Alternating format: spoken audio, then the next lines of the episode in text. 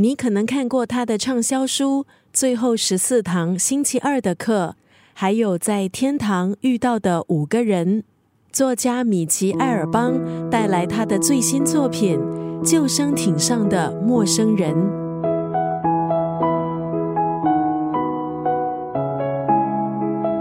这本书延续作者之前写作的主题，刻画人和人之间细腻的情感。也反思生命的本质。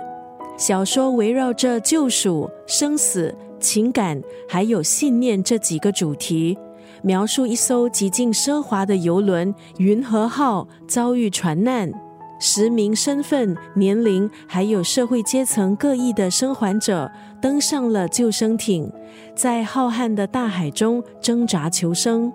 到了第三天，海中出现一名身份成谜的神秘男子。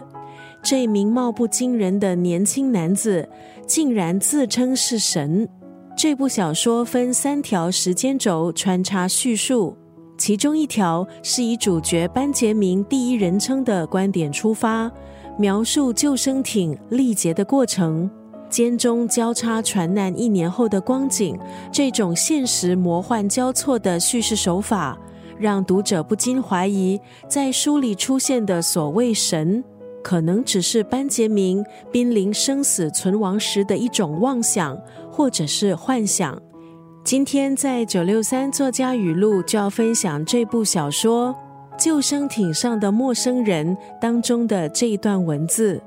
活着就是一场试炼，为了活出现在的自己，有时必须退下过去的身份。一部情节曲折的疗愈之作，透过人物之间简单的对话，带出人生最核心的烦恼，发人深省。为了活出现在的自己，有时必须退下过去的身份。